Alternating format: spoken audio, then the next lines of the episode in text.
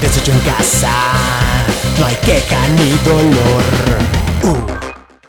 Hola amigos, bienvenidos a este podcast, al primer episodio de este bebé deforme que estoy generando debido a las alucinaciones que sufrí por el COVID-19. Desecho en casa es un podcast que nos muestra pues todo el lado amable y desagradable al mismo tiempo de lo que es poder sentarse a pensar cuando no puedes hacer nada, nada te sabe y nada te huele. Bueno, todo me olía, pero yo no lo podía oler, que era otra cosa.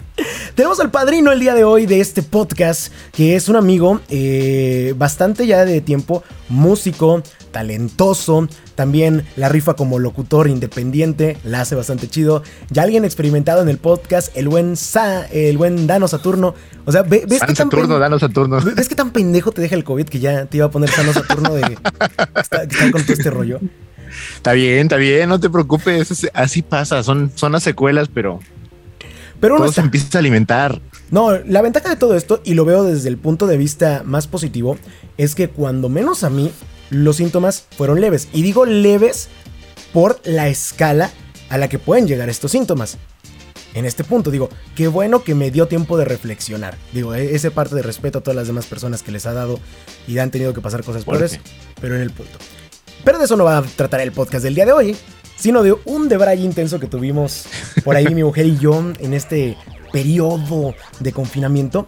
Porque em, no te pasa que estás pensando, en, oye, saliendo de la... Eh, por ejemplo, en vacaciones, ¿no? Saliendo de esto de vacaciones, voy a hacer este proyecto y todo el pedo. Y justo ya lo estás pensando y planeando y pum, ves un anuncio de justamente lo que tú estabas pensando. Ese es como si, si te espieran pasa, exactamente. lo mismo.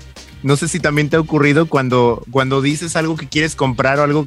No, es que yo quiero, no sé, alguna cosa loca. Digamos, yo, por ejemplo, que hablo de mucha comida, al poco rato en Facebook, ahí aparece el anuncio de, lo que quería y en ah, combo, ¿eh? en combo. sí. No, y que somos débiles de mente y ahorita con todas las aplicaciones estamos a un clic de gastarnos la quincena. Soy muy crítico en esta parte. Mucho tiempo, eh, yo siendo una persona que lleva mucho tiempo en radio, 10 años, eh, me llené la boca de soy el original, hago esto, hago todo rollo. Porque de repente empezaron a salir mucha gente que ocupaba mi técnica, mi técnica de radio. Pero después me di cuenta que no, que mi técnica de radio no es mía. O sea, mi técnica de radio está hecha en base en todo lo que yo he escuchado a lo largo de mi vida y sin darme cuenta. Y me di cuenta, güey, no mames, soy una pinche copia de Omar Chaparro. Vete a la verga. O sea, no me están copiando a mí, están copiando a este pendejo. Y la verdad es que un pendejo muy talentoso en radio. Ya, te imagino viéndolo o escuchándolo, como que me resulta un poco familiar. Sí, no, y, me voy a poner a decir yo, ¿no? Es que Omar Chaparro me copió. O sea, él empezó como 20 años antes que yo, pero él me copió, ¿no? O sea, no memes. Y es el Viajó en el tiempo. Ajá, viajó en el tiempo. E, es el tema que me gusta rascar en esto, la parte de la originalidad. Antes, era mucho más fácil ser original, lo voy a decir entre comillas, porque no existía el Internet. Somos más de 7 mil millones de personas en el planeta. Por lógica y estadística, debe de haber mínimo a una persona que se le ocurra la misma pinche idea que a ti. Tal vez no en el mismo idioma, pero sí la misma, ¿no? Y es que hoy en día, fíjate, lo, lo que comentas y lo estaba analizando hace ratito, es que tenemos de dos. O sea, gracias a, todo lo de internet, redes sociales, nos llega cosas de todas las partes de la cultura. Japón, Corea, últimamente mucho de Corea, ah, Estados Unidos. Llega como una bomba, entonces cada vez cuando dices, ah, voy a hacer esto, llega, llega un asiático que lo hace mejor. llega un asiático a callarte prácticamente la boca, ¿no? Pero la pregunta, ¿eso me tiene por qué detener de hacer las cosas? Yo conozco mucha gente que, tenía las ideas, por ejemplo, lo que tú dices, eh, no debería, que tenía una idea y estaba bien fregona, pero porque dice, ah, no, es que este comediante gringo ya lo hizo. ah, pues ya no lo voy a hacer. Digo, ¿pero por qué? O sea, ¿por qué? O sea, ¿te imaginas que Wherever Tomorrow hubiera dicho en su inicio que fue el pionero en el humor en YouTube? En YouTube. Pionero, no el mejor, pero sí el pionero. Que Wherever Tomorrow hubiera dicho, ah, Adal Ramones ya hace monólogos. Ya no voy a hacer monólogos en YouTube. ¿Qué hubiera pasado, Dano? Probablemente lo hubiera hecho otra persona, ¿no? Exactamente. en realidad, ¿no? Las ideas están ahí en el aire. Alguien las va a hacer. Alguien las va a hacer. Y pongo aquí el mismo concepto del wherever. Dices, bueno, es que fue el primero. Sí, pero no fue el mejor. Sí. No fue el mejor. Y salieron otros, a pesar de que él ya lo Salieron hecho. un montón. Exactamente. En esta vida no es quien lo hace primero. Jamás. Eh, Es que podemos probar un poquito de cada estilo. Yo creo que es. Cada quien nos regala un poquito de, de lo suyo, ¿no? Porque yo en lo personal, eh, aunque me tocó un- una partecita de, de los bloggers, ¿no? Porque antes de Los ser youtubers le con- llamaban bloggers, ¿no? Sí, Con- como con, con un- de video. ¿Quién, quién sabe quién fue el pendejo? en toda esa etapa, pues, pues resulta que todos tenían algo distinto, ¿no? Ajá. Como que se parecían porque el, el tipo de edición, el tipo de formato a veces en el video, como que es, era muy similar, pero, por ejemplo, soy Germán, hola, soy Germán, te ofrecía como que otro tipo de contenido, otra forma de hablar, wherever tú lo comentaste de, de otra manera, ¿no? Y igual, ¿no? Cada quien con su estilo, y eso está bien porque, pues, te dan un poquito de, de cada uno y se sigue manteniendo como que pertenecen a un, a un grupo, ¿no? Después se formaron los crew y todo ese tipo de... Y hay de una relación, o sea, hay una Ajá. forma de trabajar en conjunto. Pero ahí tocas algo que yo llamo eh, diferencia sutil. Diferencia sutil entre estilo, cuál es mi estilo, y formato. No porque yo use el mismo formato que tú ocupas, significará que voy a ocupar tu estilo. O Claro sea, que no. a- a- a- hay un punto ahí que siempre hay que re- reflexionar. Cuando una persona ocupa su propio estilo, que el estilo se desarrolla, no quiere decir que siempre sea fijo, siempre tengas el, mismo, se siente natural. Tú sabes que esa persona no está pensando cómo lo va a hacer, porque eso ya lo hace por naturaleza. Exacto, es algo muy espontáneo, ¿no? Se trae. Exactamente. bueno, se trae y también se diseña, porque Sí, tiene se que va ver desarrollando, ¿no? Es como... con todo lo que has visto en tu vida, qué programas de televisión te gustaban, incluso el locutor que escuchabas cuando estabas chamaco, eso te, te cambia. Yo siempre he sido muy eh, de este tipo de personas en contra de la idea del talento nato. Ok. Mucha gente cree que Sí. el talento nato existe, que alguien ya sabe hacerlo. Y le digo, no, o sea, siempre hay un factor que hace que lo sepas. Y me dicen, entonces, ¿cómo hay personas que nunca han estudiado tal cosa y saben hacerlo? Bueno, tú no sabes qué es el tipo de contenido que él consume. O sea, ¿qué es lo que ha Exactamente. Las cosas que ha hecho, ¿no? A lo largo de, de De su vida, vida. ¿qué, qué es lo que ha empezado a despertar como que ese... O, o sea, desarrollarlo, ¿no? Ajá, porque- porque todo parte de un interés. Exacto. Y, y como lo que comentas, más o menos, toda esa parte eh, lo, lo estaba grabando en, en- precisamente en un episodio de, de un nuevo podcast que estoy trabajando. Próximamente. Ahí, próximamente. Eh, bueno, esa parte que realmente muchas personas, como lo vienes comentando, se frenan a decir, no, es que tú lo, tú lo tienes, tú lo haces, tú, tú tienes el talento. Yo no lo hago porque yo no lo tengo. O sea, ¿cómo vas a saber que no lo tienes si no lo pruebas, si no te pruebas y, y lo practicas? Porque yo realmente todo lo que hago en la música, en la radio, pues como tú lo dices, yo no lo traía. Fue algo que fui desarrollando y vas escuchando, practicando y agarrándole amor, porque si no le tienes amor a las cosas, también no. no sí, las también, haces no furulan. Ni de golpe. Y, y lo hemos visto, mucha gente, mucha gente sin talento, sin talento, ha superado con trabajo duro a los llamados talentos naturales. Exactamente. Lo hemos visto enorme cantidad de veces. ¿Por qué? Porque el llamado talento natural, que sigo diciendo, no es un talento natural, es una habilidad que se va desarrollando conforme lo que vives. Siempre lo bombardeamos con qué es bueno, con qué es bueno y con qué es bueno.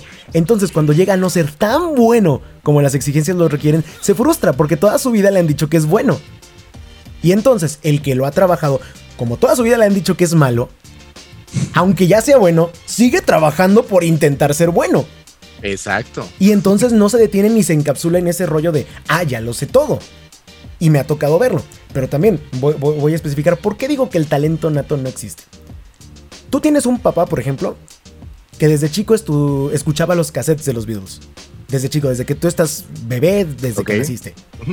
Obviamente vas a desarrollar una conciencia musical. Vas a empezar a identificar porque desde chico estaban en tu entorno. Aunque tú en tu vida hayas tenido clases, ya tienes una idea de ese, con, de ese contacto.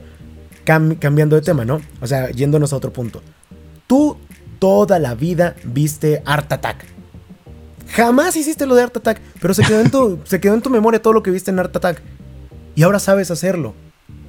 No sabes por qué, pero es que es algo que estuvo plasmado en tu vida. Siempre hay un factor. A veces también pueden ser las limitantes de tu entorno. O sea, to- todo, este rollo. Por ejemplo, muchos estilos de arte nacen de la carencia de objetos. Hay un chavo en YouTube que es un pintor que hace pintura con carbón, bien chido, bien cabrón, pero era porque él cuando era chico no le podían comprar colores. Pues no le podían ingenio. comprar lápices. Entonces, ¿qué hizo? Pues, quemas unos palos ahí en, eh, en el fogón de leña que tiene tu mamá y dibujas con eso. O sea, Y se vuelve, se vuelve algo que, que llama la atención, porque cuántos no lo hacen de esa forma, ¿no? No, no hay muchos, ¿no? Sí, no, y, y- Algo y- peculiar. y es el punto. Volviendo a sentarnos en la parte de originalidad. He visto mucha gente que se rasga las vestiduras hoy porque lamentablemente siento que las leyes de derechos de autor más que aportar disminuyen. Me había dicho un amigo, entre más leyes hay en algo, quiere decir que más turbio es. O sea, entre más leyes hay para legislar algo, quiere decir que más turbio es. Cuando no hay una sola cosa que sea clara, concisa con todo, y tienes que despotricarlo de muchas cosas que se pueden saltar, hay algo turbio. Y eso me pasa con lo de derechos de autor. Escucho que demandan a Shakira por un, por un beat de salsa, ¿no? Por una escala de salsa que honestamente se nos puede haber ocurrido a cualquiera porque es una escala normal, no es algo complicado en ese punto. Mm.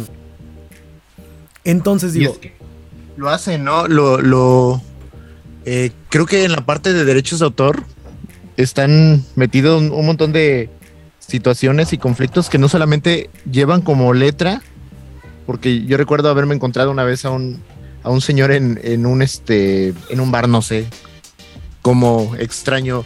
Extrañamente llegué a ese punto, pero terminé platicando de canciones y me dijo, mira, este hombre escribió una canción de salsa, pero no dice completa la palabra de Veracruz, rinconcito del alma, que porque si no sería un plagio, entonces se queda en el rinconcito. Yo dije, bueno, arriba de cuántos compases, pero realmente es, ese es el detalle, ¿no? Que, o sea, que, no poder usar ya ni siquiera una frase porque ah, es plagio. pero es que realmente siempre alude, o sea, si- Sí. si lo pongas poquito, lo pongas mucho, alude, o sea, la gente lo sabe. o sea, no- Sí, no, y hay, No una, y hay una evolución. Porque Exacto. se comenta en este punto. Una cosa sí, muy cabrón, es tomar exactamente la misma rola que ya alguien más hizo, ni siquiera preparar nada Exacto. y aventarla porque eso es evidente. Y otra cosa muy cabrón es cuando coinciden tres, cuatro compases nada más de toda la canción. Y ahora toda la canción tuya es un plagio y me tienes que pagar por todo lo demás. Lo que decíamos en, entonces de cuando yo ocupo 15 segundos de un video de otro youtuber en mi video. Y ahora el youtuber está cobrando, o sea, monetizando mi Por video. ti. O sea, cuando es una- un pedo demostrativo, digo. em, Oye, y, y lo que, por ejemplo, a mí me ha pasado en ese punto es que paso un rato aferrado a algún ritmo, un estilo musical, tomando en cuenta lo, lo que hablamos de los derechos de autor Ajá. y tomando en cuenta las referencias que estamos igual tomando de que nos inspiramos o escuchamos algo y lo repetimos. sí. Me pasó hace tiempo, igual que estaba aferrado toda una tarde con una canción, yo dije, no, bien, bien, bien. Y de repente, no sé, la escucho otro día que la había dejado ahí en, en la nada. Y después escucho otra canción y digo, no manches, es mi canción. ¡No mames! Me ha pasado, me ha pasado. Sí, no, y, porque- y ni siquiera pública, o, o sea, Sí. Es que mira, es, es raro. Y me ha pasado porque después de tres, cuatro años aparece una canción igual y y dices, ¿cómo? no sé, Bueno, y es nueva. O sea, es nueva la, la canción de ellos y la mía nunca salió. es que hay que Entonces, entender algo. imagínate. La música es matemática. Exacto. La música es una secuencia numérica eh, más que otra cosa. Entonces, por probabilidad, alguien tiene que. Alguien que reproducir exactamente lo mismo que tú ya pensaste. Por eso decían el hecho de lo importante de sacar las ideas, de materializarlas. Porque no sabes cuándo algo, alguien la va a hacer. Yo, por ejemplo, cuando estaba chico, tenía según yo un personaje que era un niño que estaba en una tierra posapocalíptica y que se encontraba con personajes fantásticos, pero era un producto de mutación. Y de repente Ok. sale Hora de Aventura. Sí, me sonó ahora de Y aventura. dices, güey. O sea, yo lo pensé antes. O sea, hay una teoría muy cabrona que dice que las ideas, eh, como esto es una realidad física. Todo el universo está co- interconectado por medio de los átomos de manera eléctrica. Ok. Y nuestra, y esto, esto ya es parte de la teoría, que es más fumada que otra cosa, pero me encanta. Todas nuestras ideas se mueven a través de nuestras neuronas, que son impulsos eléctricos. Entonces, cuando tú una idea la generas, ese impulso eléctrico se queda también en la estática del aire. Y tomando en cuenta que supuestamente eléctricamente todos los átomos del universo están conectados, tu idea en algún momento va a llegar a otra persona. Ya no voy a pensar, ya. no, eh, es a lo que voy. Y entonces, yéndonos a esa misma teoría, también tus ideas pueden haberse generado en otra cabeza. Y tú ni darte Puede cuenta. ser, oye. Sí, no. Y, y- y- y- y- y- y está ese punto. Es por eso que decimos, hay que trabajar para poder sacar los contenidos. Es la parte que yo digo, qué difícil es ser original hoy en día. Todo mundo puede encontrar su similar en otro lado. Y la gente sigue acondicionada a la idea que tú vas a encontrar el hilo negro cuando estadísticamente todo lo que se te puede ocurrir ya existe. Exacto. Puede O sea, ya estar hecho, ¿no? Sí. Realmente es ahí donde también entro en conflicto con, con, con las personas y sobre todo a veces parte de la de la nueva generación, o sea, toda la camada nueva. Y no me refiero a millennials o algo así porque realmente son, son yo creo que generación Z o, o no los sé cómo. centennials, sí, la generación que después de los millennials. Bueno, Eh, lo Sí, que me sorprende de ellos eh, es esa parte de que se lo adjudican como, que creen como que todo ellos, lo ¿no? inventaron, sí, pero Exactamente. tiene que ver con ignorancia, porque te voy a decir algo. Nosotros también cometimos ese error en nuestra generación, Exacto, también. también en ese punto, eh, en este rollo, ¿no? Eh, veo chicos que, cuando menos de nuestro círculo, ¿no? Que de repente más jóvenes dijeron, vamos a meterle trompetas, vamos a meterle vientos al rock y vamos a inventar un nuevo género. Y después, ah, no mames, estamos tocando ska. o sea, es el punto, digo, güey, sí. O sea, tal vez tú nunca en la vida escuchaste ska. Pero lo que hiciste ya se llama ska. Ya es ska, Sí. O sea, no, no, no hay manera, no hay manera de moverle ahí, ¿no? Entonces, eh, eh, eh, en ese punto. Después nosotros, por ejemplo, yo estoy en una banda de, de rock, puedo decir rock en, en este punto, que hace más parodia, ¿no? Y yo dándole, ah, güey, ¿qué, ¿qué género somos? No sé qué. Y descubrimos que sí existe el género comedy rock. Sí. O sea, no, nosotros bien con la güey, vamos a hacer. No, el comedy rock existe. William Vamos a innovar, sí, William también. Yankovic, eh, Moderato cuando empezó. O sea, hay un chingo metidos en el comedy rock. ¿Que ¿Qué pasa? Puedes usar cualquier sonido que parta de cualquier derivante del rock, pero tu contenido tiene que ser de humor. Y ya.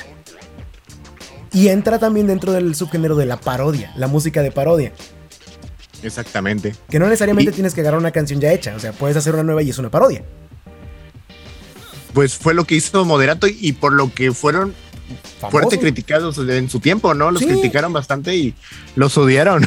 Bueno, es que hay que entenderlo algo. Moderato es una banda que se hizo de broma. Exacto. por los fundadores de Fobia y Molotov. Era una broma, era para burlarse del pop. Y la gente se lo tomó en serio. Se lo en- tomaron muy en serio, sí. y entonces Es Jay de la Cueva dijo: No, pues ya me funciona más moderato que Fobia, bye. Y en ese punto, bueno, ca- caso curioso, la gente no lo sabe, pero Jay de la Cueva fue uno de los fundadores de Molotov y de Fobia. Y tiene su banda Titán. Básicamente lo único que cambian es la alineación de quién toca cada cosa. Jay de la Cueva en Fobia era el baterista. O sea, en ese punto. Y el que es guitarrista estaba en el vago. No me acuerdo. El que, el que es eh, que en Fobia es pelón y en Moderato tiene su pelucota de pelo así todo. ¿Cómo se llama? Te tengo que acordar. Extraño es verlo, ¿no? Así. Sí, no, es que tú no los identificas porque la caracterización está bien chingona. Y una cosa muy diferente es escuchar la música que hace Jay de la Cueva en su otra banda que es Titán, que es Fobia Recomodado también. Con Silverio. Sí, Pero con. Silverio. No, nosotros estábamos diciendo, ¿te imaginas Silverio platicando con Titán? No mames, güey, me caga moderato. Los de Titán. ah. O sea, sí, sí me lo imagino capaz al Silverio, ¿no? Pero y en calzones, ¿no? así a huevo, Silverio en calzones, es patrimonio histórico de la humanidad. Pero por ejemplo, ponemos también como ejemplo a Silverio, ¿no? Es irreverente todo este rollo. Pero ¿qué fue primero? Murdoch de Gorilas, el diseño, tocando en calzones o el proyecto de Silverio. ¿Qué fue primero? ¿Cuál de las dos? Es exactamente el mismo concepto, ¿eh? Ya sea. Pero nosotros admiramos a Silverio porque él está metido en una cosa como electrocumbia muy, muy ca- cañona. Está muy folclórico, ¿no? Exactamente. Realmente, realmente sí podemos hablar como que de algo en, en función de él como muy eh, mexicanizado, Sí. que generalmente no hay. O sea, de ahí surgieron muchos y es el más relevante, ¿no? Exactamente. Pero ¿qué tal si un día Silverio fue a un bar y un vergo hizo lo mismo? Ah, vio un Ajá, nudista, y nos ¿no? estamos pensando, no, Silverio lo inventó. Sí, Digo, el problema mucho del original hoy en día es el Internet. Internet nos hace pensar que lo que hacemos no tiene la calidad suficiente. Y a veces no sabemos que mucho es sustancia y no calidad. Te pongo, por ejemplo, los, las agrupaciones de banda, de banda, de, de música regional mexicana. Ok. Tú escuchas una grabación y muchas veces y esas son grabaciones en vivo. banda no ocupa casi nada de lo que hacemos ya en rock, lo que se hace en pop, que son eh, instrumentos ampliados, estructura eh, por medio de programas. Ellos graban tal cual, como a la antigua. Métanse todos los vergos a la cabina y graben.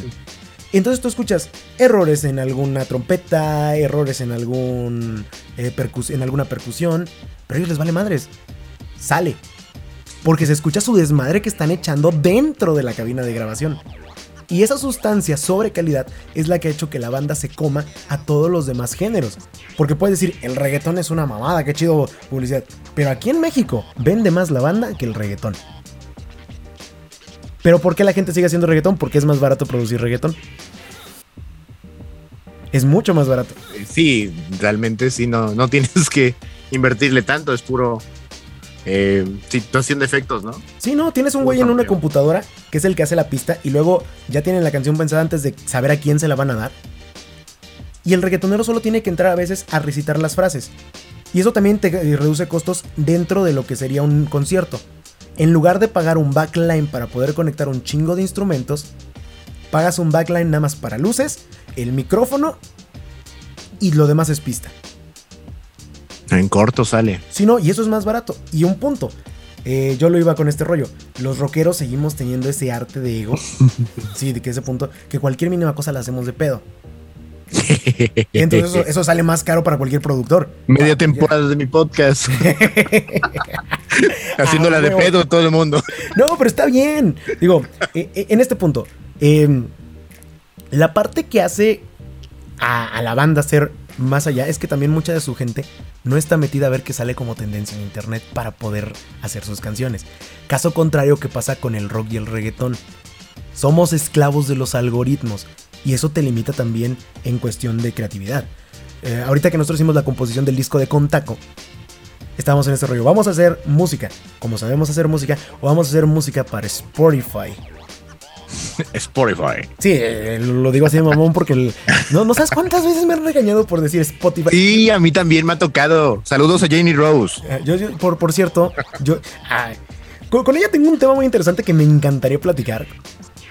Porque ella siento que es esa eh, generación. E, e, esa generación, pero también de, esa ilusión donde seguimos pensando que el título es lo que genera lo que vas a hacer. Y eso es Tal cual. Es un tema que voy a hablar con Banda en el siguiente episodio del podcast. Que aquí decimos siguiente episodio, pero como todos estos van a salir como en Netflix toda la temporada completa para que los escuches, lo vas a poder aventarte después. Eh, el hecho de que no porque algo esté muy bien hecho, significa que va a ser popular.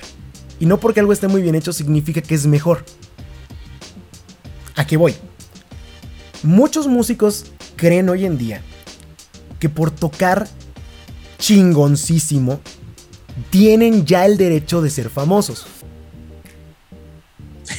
Y es un error cabrón. que me ría, deje que me ría. Sí, no, ah. es, un, es, un, error cabrón.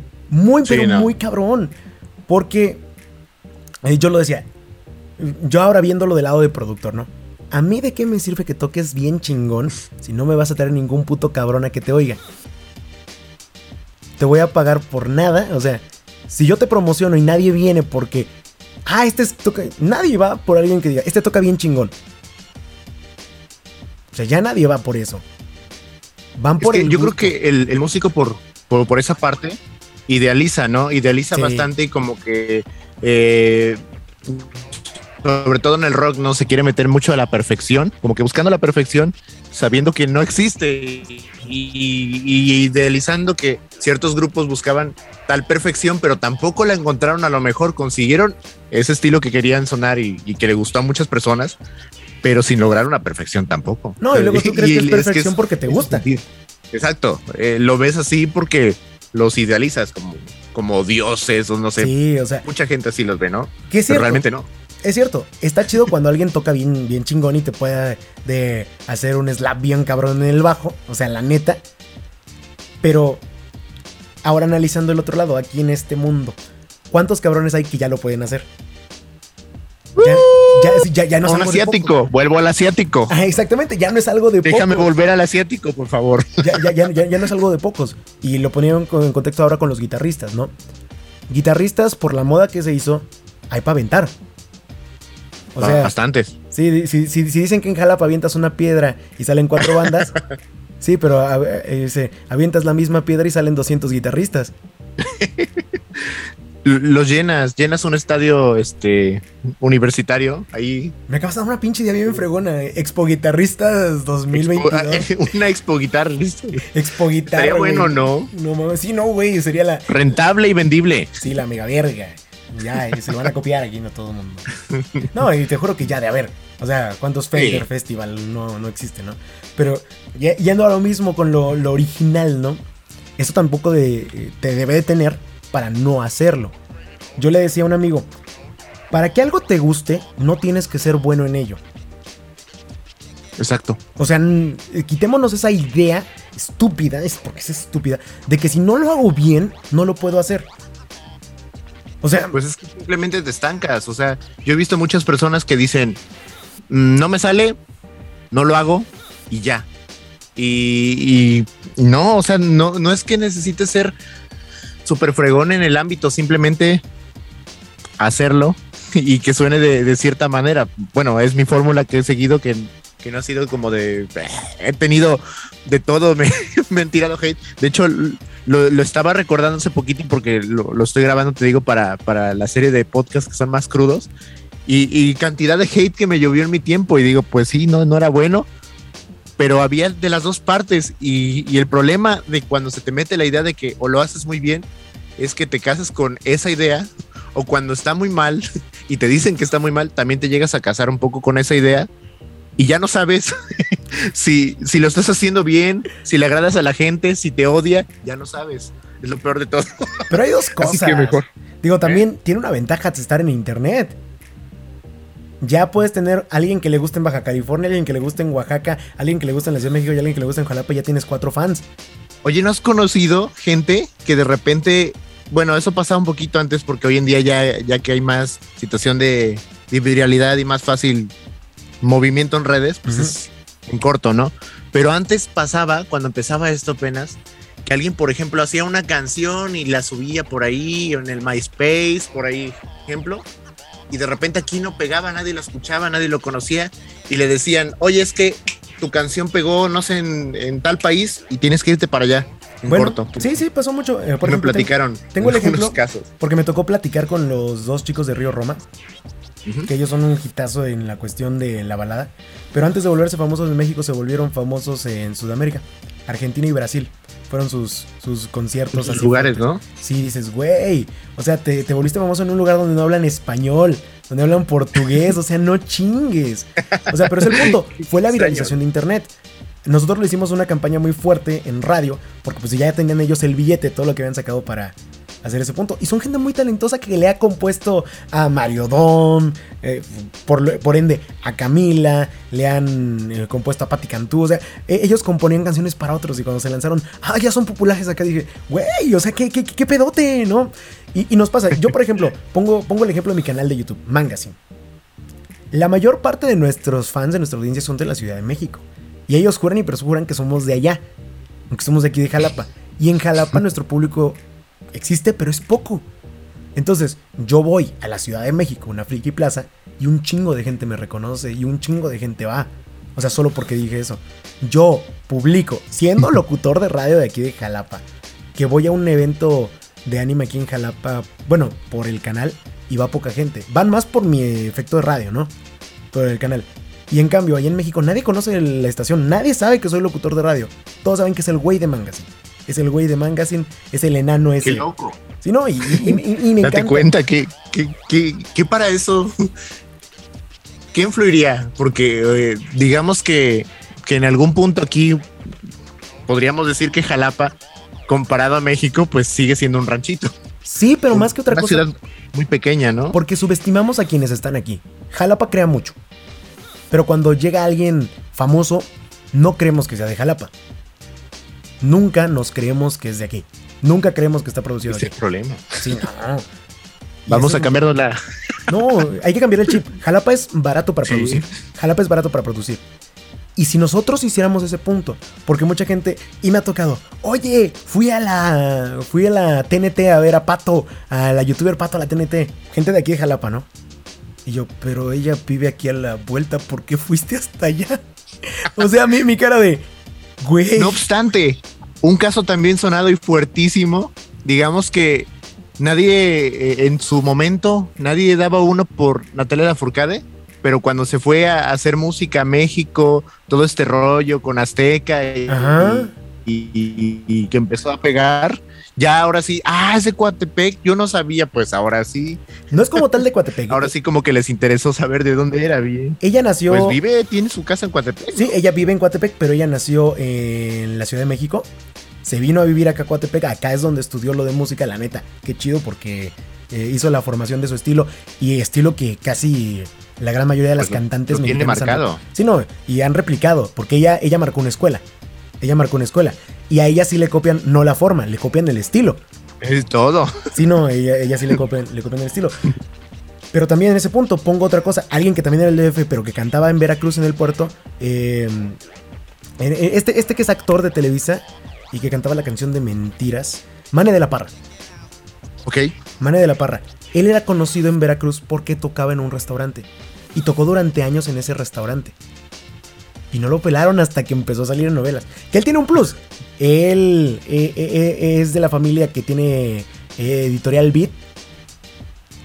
Ok. Sí, de hecho él fue el CEO de Editorial Beat cuando se fue en picada porque como estaba ocupado grabando para novelas.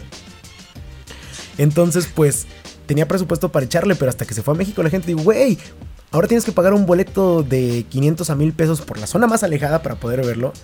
Cuando, Cuando lo tuviste aquí, sí, no, y no lo podías... aprovechaste, ¿no? Sí, y podías ir a verlo comiéndote un arroz. O sea, ni siquiera le tenías que pagar. O sea, eh, mi comida corrida de 50 pesos y ya lo vi y cantó. O por ejemplo, el rollo de Franco Escamilla. También. Ajá, o sea, pudi- pudiste haberlo visto, pero hasta que no se volvió punto, tú no le diste la oportunidad simplemente porque no es famoso. El punto de darnos, darnos a la tarea de consumir cosas que no sean tan famosas.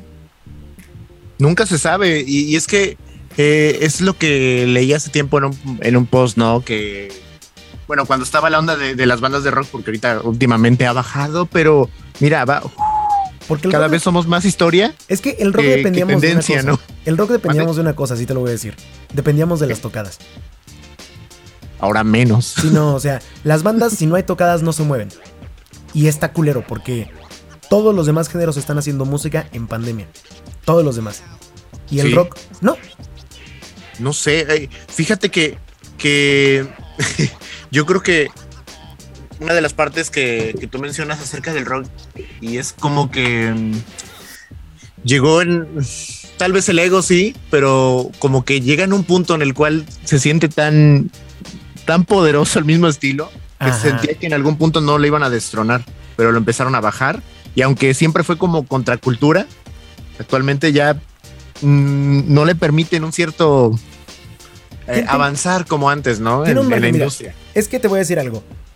El rock se volvió popular y va a ser siempre ese su sello por ser música de protesta. Pero Exacto. hoy en día existe, aparte del rock, mucha más música de protesta.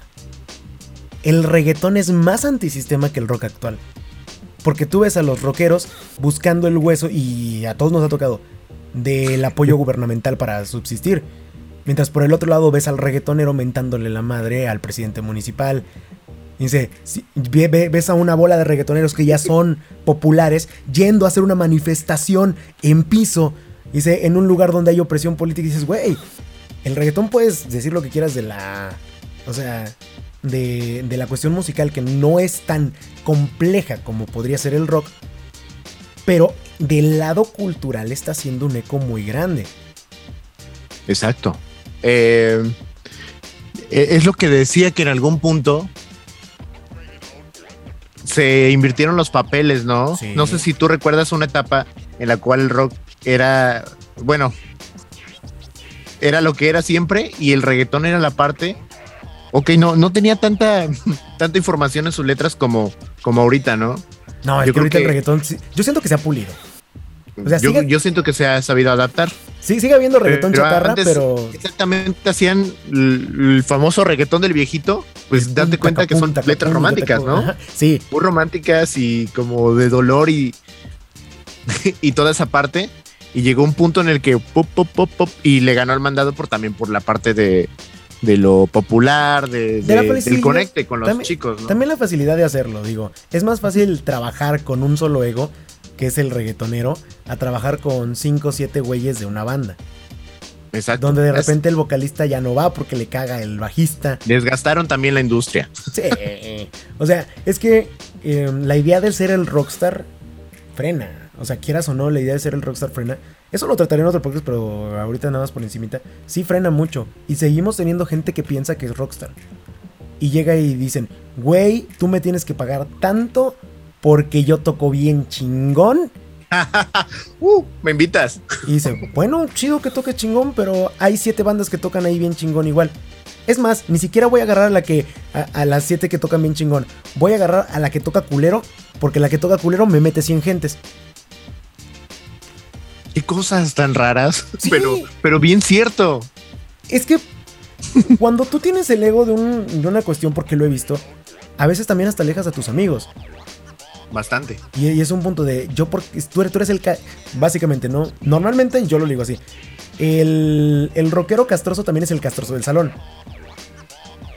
Entonces, ¿yo por qué voy a pagar 50 pesos para ir a verte castroso del salón y para que luego me restregues en la cara que fui a escucharte? O sea, ¿por qué? ¿Por qué voy a pagar por verte en ese punto? Mejor te sigo castrando en el salón, ¿no? O sea, si soy tu cuate, sí hacemos cosas de acá, pero, o sea, no voy a gastar. Y ahora, no quieres que vaya una vez, quieres que vaya a tu tocada de cada fin de semana. Que, también se me hace súper absurdo. Sí, no. Y, y regresamos al punto. Bueno, ok. Es más chido, güey, puedo tocar culero, pero como me llevo chido con mis cuates y no digo que soy el que toca chingón, la gente va a verme por echar el desmadre conmigo. Y ya después va de la salida. Y eso me abre más puertas. Ah, yo fui porque acompañaba a tu cuate y ahora sí me gustó tu música. Y es un Es que conectas más. O sea, si, si traes ese conecte independientemente de. Eh, ahora sí, de, aludir a algo, de, retribuirte el ego o lo que quieras. Pues si, si traes como que el flow y realmente traes esa vibra de hacer las cosas pues no digamos bien y mal porque no sabemos, ¿no? Realmente eso es bien subjetivo a veces. Sí, Puede estar bien para alguien, mal para, otros, ¿no?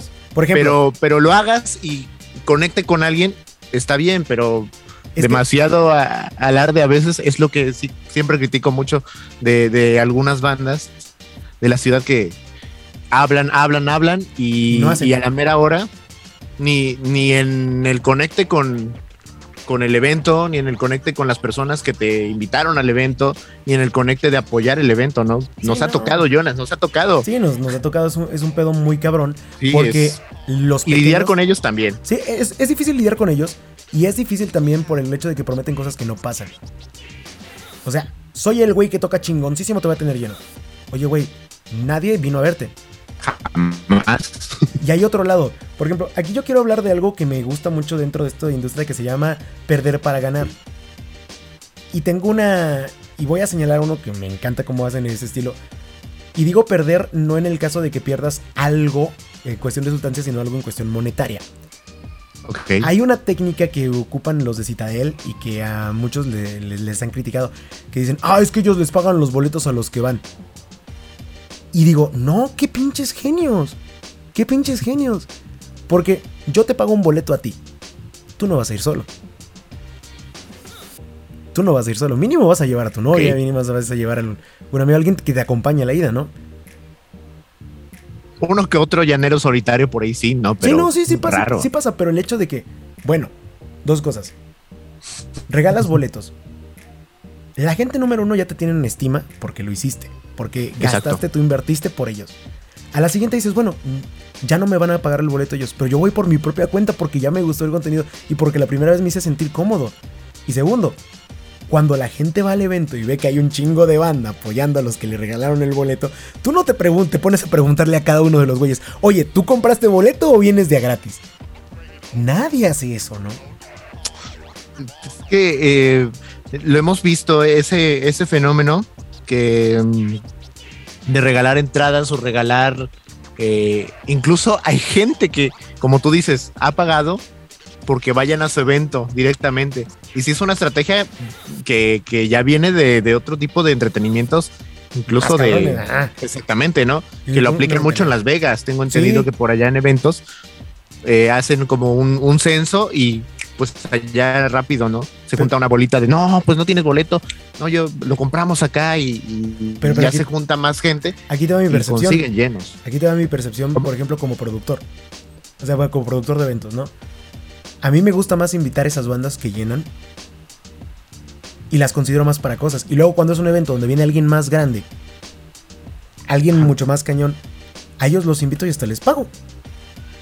Exactamente. Porque ya tengo la percepción, digo, ¿por qué? Porque ya sé que va a venir gente por tu cuenta. Y ellos ahí con más, con más, razón. Pero ellos han construido eso. Y aparte, se dedican a ver que su música salga bien, que conecto, se le tienen un cariño a la música. Son muchos factores. Pero en el punto, por el otro lado, viene una banda que me dice, yo he tocado con fulanito de las pitas, ¿no? Ah, chido. ¿Cuánta gente traes? No, es que me tienes que pagar de una vez 3 mil pesos. No, gracias, chido. Ah, es que eres un mamón, no sé qué por... Güey, yo tengo derecho a no comprarte. Y puede que me gusten tus rolas. Pero si yo hago un censo, porque eso es otra cosa que muchos rockeros más en estudios de mercado. Exacto. Si, si yo hago un nadie, censo. Nadie se.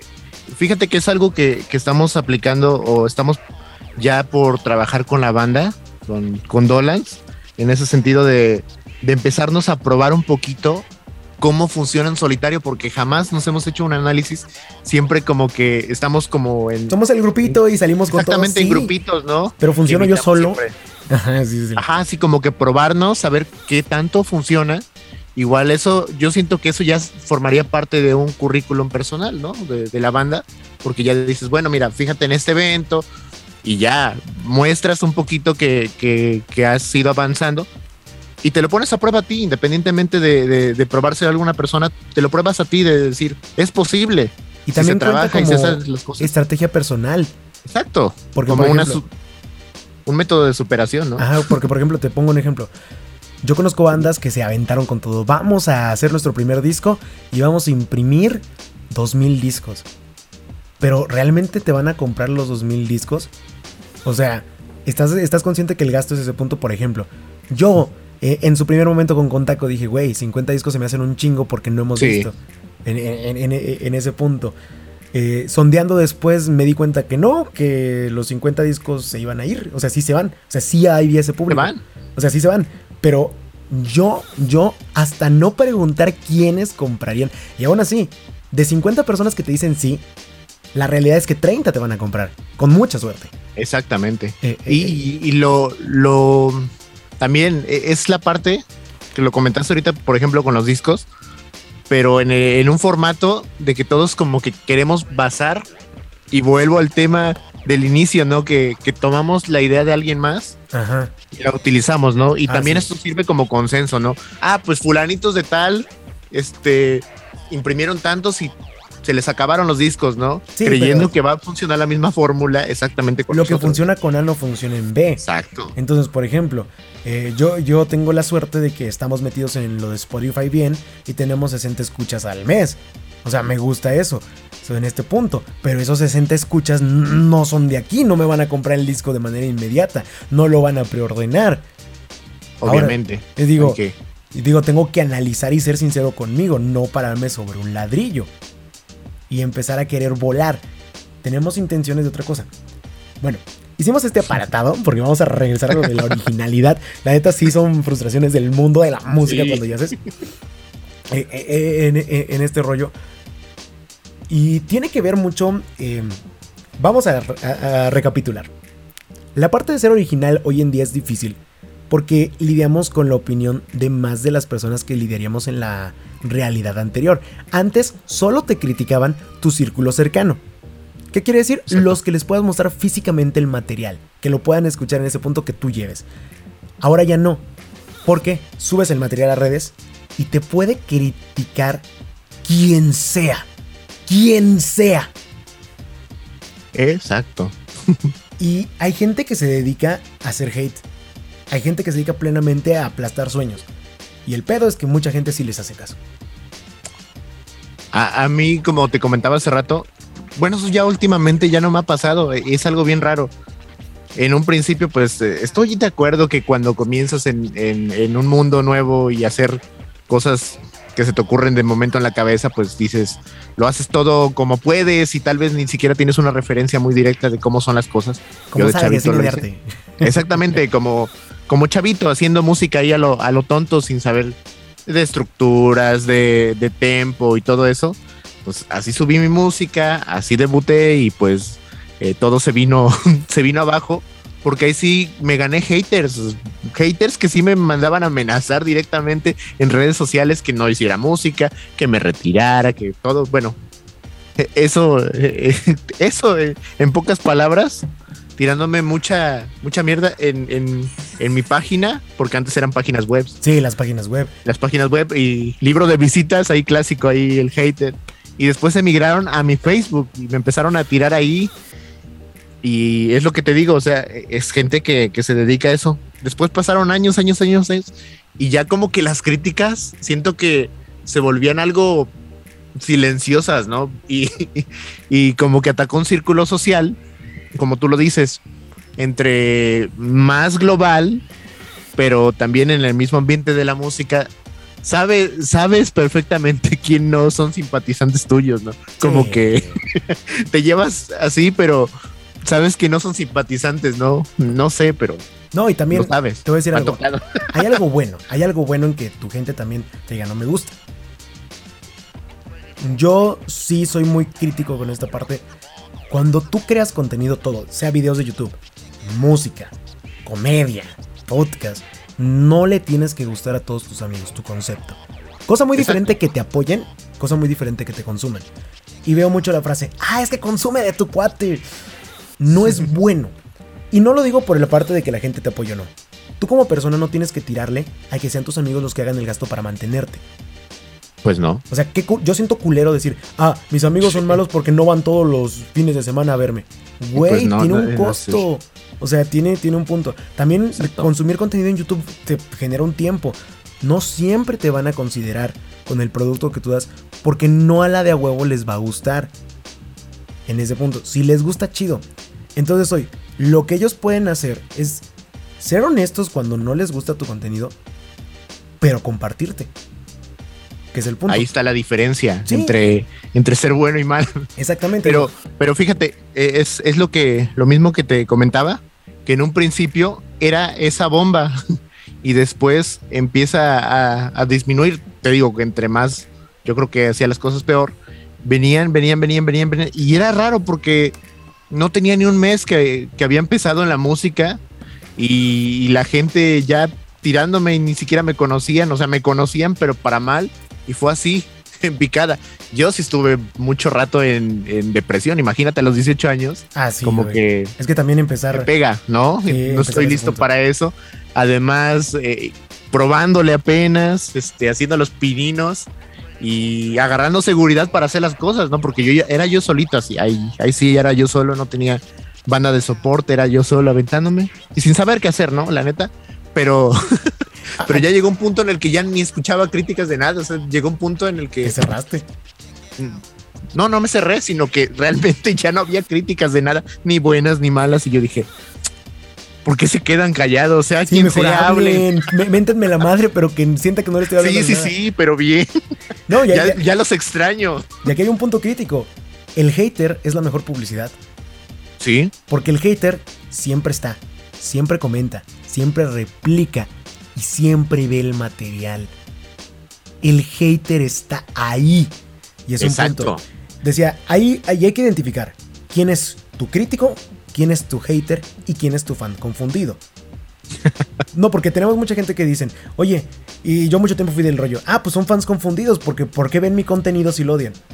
Cuando tú odias, algo, cuando tú odias algo, también quieres ver si lo sigues odiando. Y es una naturaleza humana. Yo odio esto por esto y por esto. Ok, te quieres convencer, ¿no? Sí, te quiero convencer. Sí, o sea, cierto tiempo quieres recapitular si siguen las razones por las cuales lo odiabas. Digo, hay mucha gente que lo hace de manera activa de lo odio y le mento a la madre. Y otro te odio de lejitos y no te digo nada, pero te consumo. O sea, ese es el punto. Y sin embargo. El gusto culposo. Sí, no, y sin embargo, eso dices. Ese vato no es mi fan. No compraría un disco mío. Jamás. Pero sí estaría en todas las publicaciones del disco mentándome la madre. Haciendo que tenga más alcance la publicación. Irónicamente, ¿no?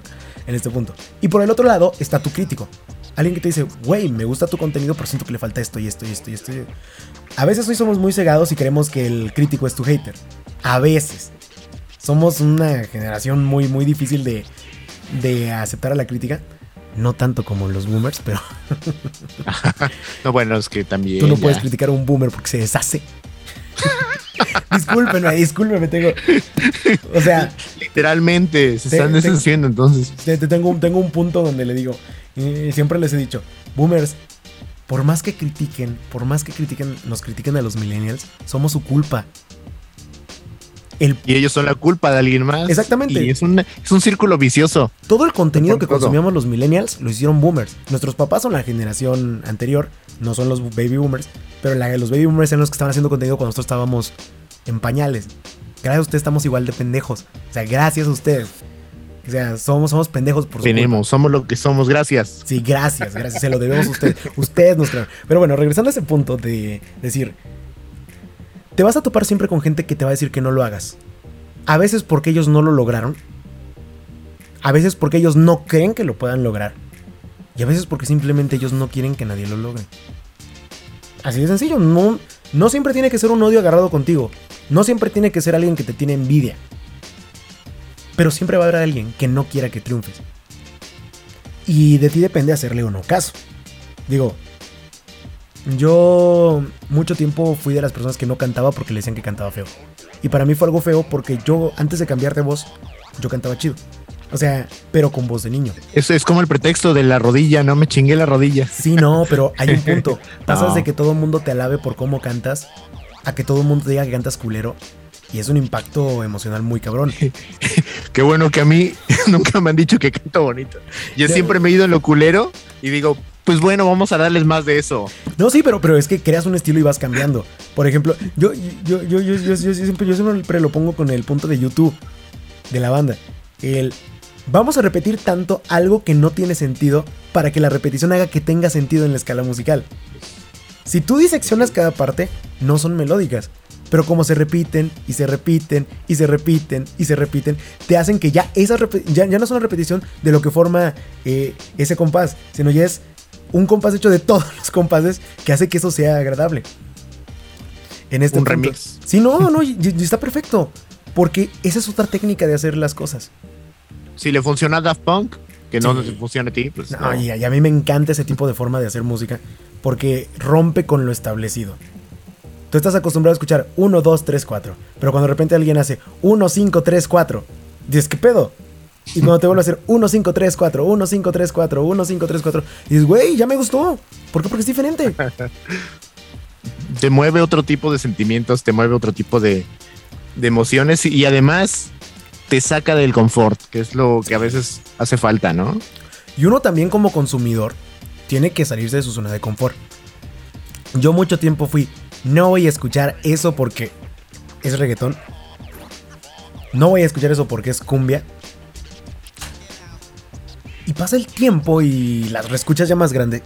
Y dices, güey, ¿por qué no, no escuchas esta madre? Está bien vergas.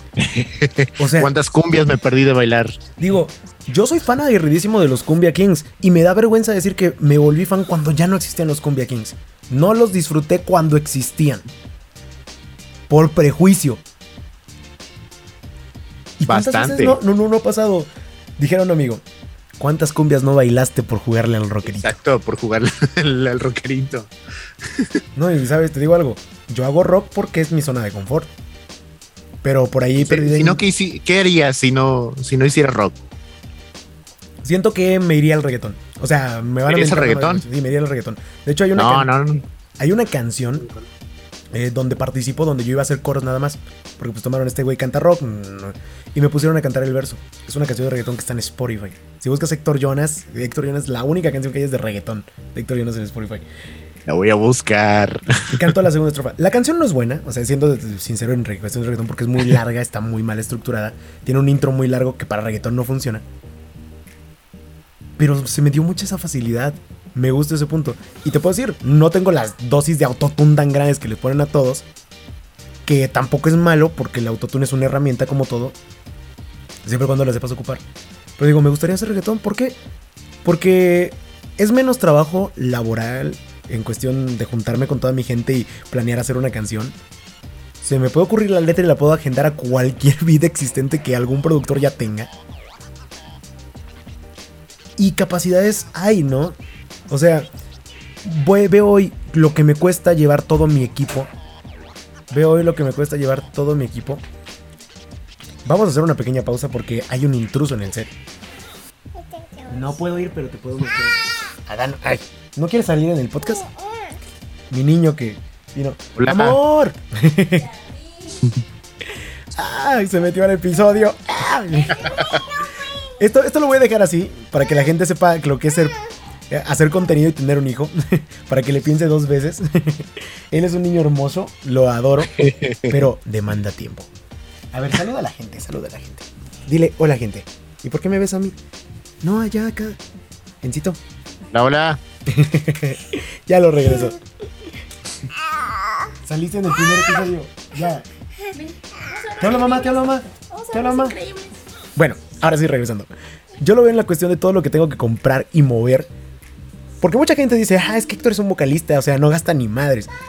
Soy un vocalista que le gusta que me entiendan cuando canto.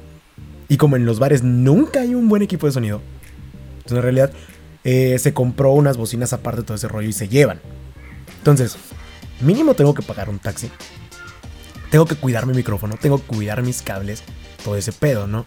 Y aparte, apoyar a todos los demás miembros de la banda para que se den guitarras, la tarola de la batería y un montón, ¿no? Si yo fuera reggaetonero me ahorraría todo eso. Tengo mi micrófono inalámbrico guardado en mi mochila y se acabó. Ya no hay más. Porque En corto. como es una pista que se pone desde una computadora, el güey que esté controlando la computadora le puede bajar sin pedos. Ya no es ecualizar la batería, o sea, ya no necesito yo llevar otro equipo de sonido para que se escuche como debe de ser. Y normalmente los bares que tocan reggaetón están pensados para los reggaetoneros y ya tienen el equipo hecho. Digo, la neta, quienes tienen bares de reggaetón también por la afluencia que tienen, tienen más lana para invertir. Y es un género Sí, donde, me pueden gusta- invertir en otras cosas. donde me gustaría también meterle mi cuchara. Hacer esa pendejada de meterle mi cuchara. Digo, tengo un primo que hace- Hazlo. Digo, estoy pensando, estoy pensando. Me siento viejo para hacer reggaetón, honestamente. No. Pero, y, y- y curiosamente van a sentir la flechazo todos los rockeros. Pero no se siente viejo para hacer rock. Tú puedes tener 100 años de hacer rock. Mira, mira, te, te vas a hacer más viejo con el rock. Eh, Yo te lo digo, vie- viejo, vie- viejo el tiempo que ha pasado de pandemia, pero. Viejo pero- y sin dinero. Exactamente. Pero, pero siempre hay que probarnos, ¿no? Hay que, Sí. hay que ponernos a prueba. Yo, yo siempre he estado en esa situación de nada seguro en esta vida. ¿Por qué no? y el que no ¿Por qué no? no, Porque- gana. Sí. Es la ¿quién parte de la creatividad. Y eres la, la próxima sensación del momento aquí en Jalapa, ¿eh? Bueno, Nicky Jam. O en otra ciudad. Nicky Jam no tiene ninguno de los cánones que debería tener un... Bueno, que tiene la mayoría de los reggaetoneros que están eh, con- como éxito, ¿no? No es el rudo rebelde como Daddy Yankee. No es el chico bonito como J Balvin y... Bueno, en sus inicios J Balvin y como ahora Maluma. No es el rebelde como ahora J Balvin, ¿no? Tú lo podrías comparar y más bien es un señor. Exactamente. E- e- Es un don haciendo reggaetón. Carlos Tú tenle Vives. fe a eso. Ah, otro. En, en ese punto, eh, Pepe Aguilar, toda su vida fue amante del rock, ¿no? Sí. Y terminó siendo otro género y pegó en ese género. Sí, ¿no? O sea, Y- date y- cuenta como- Y él marcó un estilo. Porque aparte también entiendes las referencias. Entiendes las referencias. Mucha gente, aunque hace otro género, sientes por debajito, ah, esto lo sacó de algo de rock. Esto lo sacó de este punto. Exacto. Sino eh, en este punto. Y viceversa. De repente escuchas un grupo de rock de, güey, eso es de cumbia. Sí, es no, que todo tiene un poco de todo. Simplemente, pues, hay que arriesgarle. Y hay que animarse para poder seguir haciendo la parte de hacer Frankenstein de todo. Tribal Monterrey. ¿Cuándo te imaginas que alguien iba a mezclar lo que sería el dance hall y el electrónica con la- banda?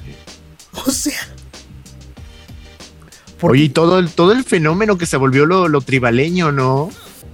En su tiempo. Porque no, no solamente fue un fenómeno musical, sino que en vestimenta, en toda una cultura, una, una cultura que pues sí tuvo su fecha de caducidad, digámoslo así, ¿no? Pero... Es que, lo absorbió lo que fue el fenómeno regional mexicano. lamentablemente al tribal le tocó competir contra su hermano mayor, que era norteño, banda y cumbia. Eh, todo ese punto. Entonces, sí lo desplazaron porque eh, sí entiendo, hacer una canción de tribal era mucho más complicado. Sí. Tenías que, que, siga sonando a tribal, pero que no suene a la canción que ya hice. Exactamente. Muchas sí sonaban muy igual, entonces era como la misma canción. El pelón del micrófono lo único que hizo fue tomar los beats de Tribal Monterrey y nada más reacomodarlos. O sea, a ese punto. Y, ese es el rollo, que a la gente eso le cansa. Yo lo extrapolo con un disco de Juanes. Tú escuchas una canción de Juanes, pero no un disco completo. Porque todo el disco parece la misma canción. Y a veces lo pones y ni te das cuenta que cambió la canción. Sí, entre discos se diferencian. O sea, cada disco suena diferente. Pero todo el disco, todas las canciones del disco suenan de la misma forma. Suenan igual. Y eso pasó mucho. Fórmulas están. Ah, bueno, es que ahí vamos de nuevo a la parte de la originalidad. Mucha gente en su afán de ser original y tener un estilo, se encerró tanto que repitió los mismos patrones y hacía eso. Yo por alguna razón no me gusta la música de Camilo, pero admiro a Camilo. Porque un disco puede ser una canción cumbia, una canción reggaetón, una canción rock, una canción balada y todo en el mismo disco. Ah, hasta bachata que metió. Digo, güey, ¿por qué nadie hace eso? O sea, ¿por qué ya nadie hace eso? O sea, porque, ah, soy un cantante pop. Todo lo que voy a cantar va a ser pop. Ahora, Raúl Alejandro. La canción Todo de ti. Esa canción es disco. Estrictamente es disco. Con la o sea, básicamente este güey eh, se puso a ver la música de los 80 y hizo todo de ti. Y el güey pegó con reggaetón y ahora su canción más famosa es disco. Qué fuerte. Eh, fenómeno similar con The Weeknd, ¿no? Ajá que estaba haciendo mucho estilo rap, que era pues muy yo lo diría muy americano, ¿no? Demasiado americano. Hip hop de la clica. Hip hop, ajá. Hip hop de la Muy marcado de allá. Sí, o sea. Que, si bien no tenía como que esa parte de coros y de repente el cambiazo con. Eh, ¿Cómo se llama? De, de Likes. Blinding Lights. Exactamente. Todos los temas que salieron posterior a ellos, que si suenan un poquito, pero le supo manejar un poco la fórmula ahí, ¿no? Sí, lo que a mí me pega con The Weeknd, y siento que el error de él, es que hizo el cambio, pero no siguió creciendo y evolucionando en los géneros. Exacto. O sea, se, dijo, me quedo en el disco. Bueno para él, por industria, porque revivió el disco, e incluso ya, ya, ya dijimos, ya tenemos dos exponentes de disco actuales, Bruno Mars y The Weeknd. Y The Weeknd, o sea, muy similar. Sí, sí, ya, ya, ya no nada más es Bruno Mars peleándose contra todas las disqueras para hacer porque Uptown Funk es una canción, la Uptown Funk de, de Bruno Mars, bueno, más bien de Mark Ronson, es una canción que le mienta la madre al pop. Todas las canciones de pop tienen que tener un coro. Es una regla que está escrita en las productoras. ¿Cuál es el coro de Uptown Funk? No tiene. Exacto. La canción no tiene coro. En este caso tiene, ¿cómo le llaman estas partes que son los Ah, no es un estribillo, es este. Ah, no, no sé cómo. Pero creo que te entiendo, el que es como el preámbulo para que fuera el coro, que, es un musical que es el tunturum, tunturum. Es, es un sinato, ¿no? Exactamente. Pero nada más. Sí. Eh, es la parte que, yo creo que, lo han sabido un poco manejar en, en el sentido de disco. Pero igual como tú lo comentas, se quedaron ahí. Llegó un punto en el que los llevó a lo más alto y ahí se quedaron. No hubo más. Sí, es que... Alguien arriesgado que ahorita vi con el... Bueno, no he escuchado bien la canción, no he tenido el chance, pero por ejemplo, Elton John, que ahorita hizo... ¿Con me parece un video con Dualipa. Sí, no mames. Y me sorprendió, yo dije, ¿en qué momento? Pero pero se adaptó a las condiciones del señor, porque en su tiempo también llegó a ser pop, rock, electro, bueno, un poco de electro, electrónico, una combinación así en los, en los noventas. Entonces, este, ahorita adaptarse a esos estilos y también lo que hizo con Gorilas, fue con Gorilas y también creo que Gorillaz lo hizo con el cantante de, de Cure, ¿no? Que también se han También. ahí moldeando. La de Gorillaz es la que. La de. eh, Ghost Pink o algo, no Algo así. Fantasma Rosa. Bueno, yo me. En ese punto es muy buena, es muy buena la canción. Más que Demon Alban es súper, súper fan de experimentar y hacer lo que. Sí. Gorillaz es su laboratorio. Gorillaz es su laboratorio. O sea, puede hacer lo que, lo que él quiera y lo que no quiera. Pues total, los personajes no existen. Así que no, no se ofenden si les mientes la la culpa. Sí, no. eh, en este rollo, pero eso hace que tu creatividad pueda sentirse más original. Si bien estás replicando cosas que alguien más hizo, eso yo siento que tiene que ver con lo original. Eh, nosotros entramos en un debacle, eh, una discusión dentro de mi banda con Taco, con los dos guitarristas, porque ellos decían, hay que hacer nuestro sonido, marcar nuestro ese punto. Y yo estoy en contrísima de hacer eso. Sí, tal cual. Yo no quiero marcar mi sonido. Yo quiero escucharme como la canción que se me ocurrió en ese momento. Y ya. Y ellos tienen otro rollo. Digo, No, y, es lamentable porque así como, como me lo dices, nos pasó igual en la pandemia, todavía eh, a nosotros en la banda, como todo lo que estás comentando, nos pasó y llega un punto en el que dices, te quedas con la idea de un sonido que te sientes estancado de que el proyecto no evoluciona. Entonces, ahorita después de, de- de cierto tiempo, empecé a mandar otras canciones y se ve una evolución. O sea, ya no sonamos a lo del primer disco. Tenemos, lógicamente, la voz, el estilo de guitarra que suena similar, pero es otro estilo completamente. Y es interesante cómo, cómo, cómo al principio estábamos casi dejando ya todo el proyecto por lo mismo de, de un de estancamiento. un estancamiento, ¿no? Ese punto. Y, y qué bueno que, que ustedes no se cierren a esa idea de nuestro estilo nada más, porque esto es como que lo que te pone el clavo en el ataúd. Exactamente. Y bueno, aquí te va un reto entonces. Digo, ya aprovechando que estamos en este punto, te voy a poner un reto. Tú y yo vamos a hacer una canción de reggaetón. Tú y yo. Vamos Está bien, va, va, Sí. bájalo. No, no, nos rifamos, no tenemos idea de cómo hacer samples, no tenemos. Pero eh, vamos a meternos el pedo. Va. Tenemos gente cercana que sí hace reggaetón, Sí. nos vamos a acercar a ellos para hacer nuestra pendejada. Vamos a tener que, que- que echar una buena escuchada de, de- de los del viejo y del Y nuevo, para ver qué sí, sale, ¿no? Para identificar. Es que también, por ejemplo, mucha gente confunde cosas. Hay muchas rolas que no son reggaetón actualmente, pero nadie sabe, no, nadie, nadie conoce el género mombatón.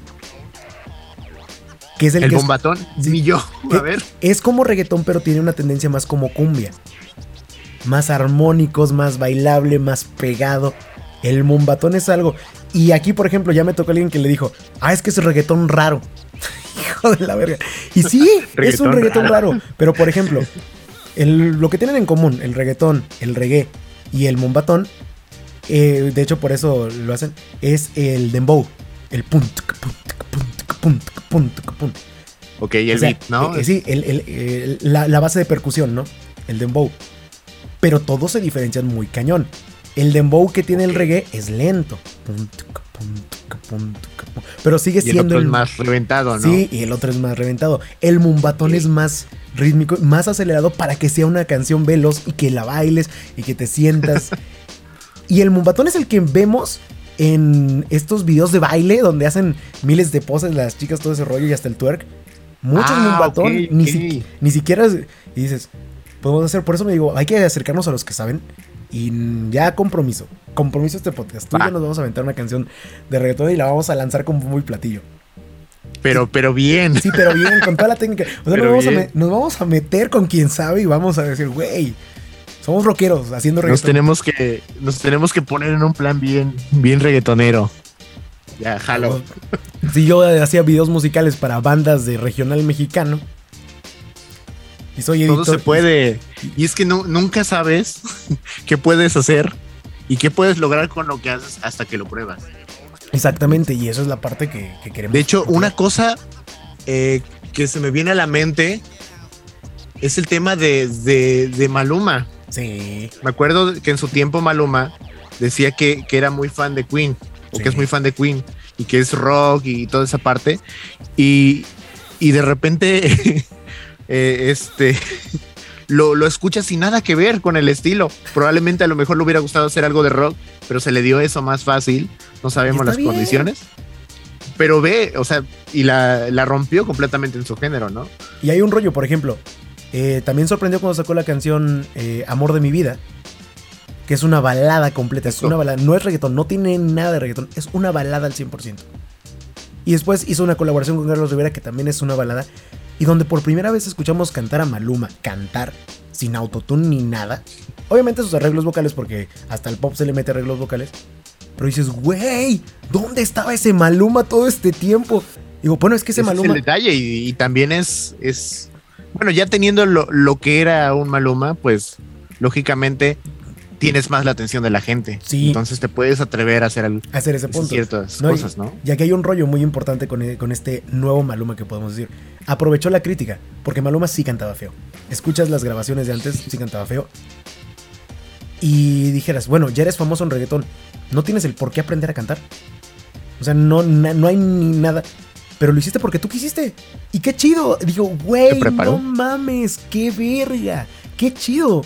O sea, Digo, y eso a mí me hizo ver diferente a Maluma, porque yo lo consideraba el típico, porque aparte todo esto tiene esa actitud, el típico vato que se vuelve famoso y se duerme en sus millones. Siempre lo vi así. Sí. O sea, y no. Se metió más, está haciendo otras cosas. Eh, por ahí tengo entendido que está tomando clases de guitarra. Supongo que quiere ya empezar él a hacer su. Porque, eh, dato curioso con él, él no hace. Bueno, hasta hace poco, porque ya empezó a hacerlas, él no era cantautor, solo cantante. Solo decía Ajá. Sí. Y Intérprete, ¿no? A él le caló mucho lo que le dijeron en una entrevista. Porque se lo dijo, la entrevistadora lo cuestionó. Mm, y dice, ¿no te da vergüenza cantar tantas canciones machistas? Y el güey se quedó, bueno, es que yo. Eh, pero no, es que le dijeron escribir. Le dijeron escribir canciones machistas. Y el güey se quedó, es que yo no las escribo alguien las escribe y yo las canto. O sea, le caló el punto de, güey, si yo dejo que alguien más siga escribiendo mi música, voy a cantar el mensaje. De otra persona. De otra persona. Y El amor de mi vida es una canción romantiquísima y cero grosera y nada que ver con todo el vocabulario y el lenguaje. Y dices, güey, creo que este es el verdadero lenguaje de Maluma. Hemos, porque Maluma ha sido el vehículo del mensaje de otro productor. Siempre. Y yo creo que es el mensaje de la industria, ¿no? Como tal. Sí. Y, es, un punto. es eso, es el bombardeo porque cuántos y cuántos no están producidos así. Sí. Y con ese mensaje. y a lo mejor no es lo que ellos quieren comunicar, pero bueno, ya cuando tienen la oportunidad, pues lo hacen. ya le está haciendo algo bueno. Una vez que ya tienes los medios, haz lo que tú quieras. Exacto. O sea, es el punto. ¿Ves? Hay que ponernos a prueba. Sí, ya, una vez que ya tienes. la verdad es que sí me va a dar un chingo de risa, no sé. Es más, hasta podríamos hablar del rock y hacia, el reggaetón, una canción de reggaetón. O sea, hablar, mal del rock. No, hablar. ¿Cuántas canciones de rock, ahorita esas amateurs que han salido, no son tirándole al, reggaetón? ¿Cuántas? O sea, ¿cuántas no has escuchado de, de, no soy como el reggaetonero? O sea, un montón de más. ¿no? O sea, nosotros no somos como los reggaetoneros. O sea, ¿y por qué no hacer una canción de reggaetón que hable del rock? Y, que hable de la parte. Digo, esto se va a poner bueno. Qué, qué buenas cosas salen de este podcast. ¿Ves? Por esto se llama Desecho en Casa. Por esto. somos somos un, par de desechos que vamos a probarnos en otro género. En otro género. Y de hecho, ¿sabes qué me gustaría si lo podemos hacer? Digo, ya yo incluyéndote en este proyecto que estoy haciendo. Tú, tú jala. Poder jalar gente, nosotros, de otros géneros. O sea, hacer algo fuera de su zona de confort y que ese sea nuestro plan, ¿no? En este punto de hoy. Pues, Imagínate que hacemos lo, que, lo que hizo Metallica.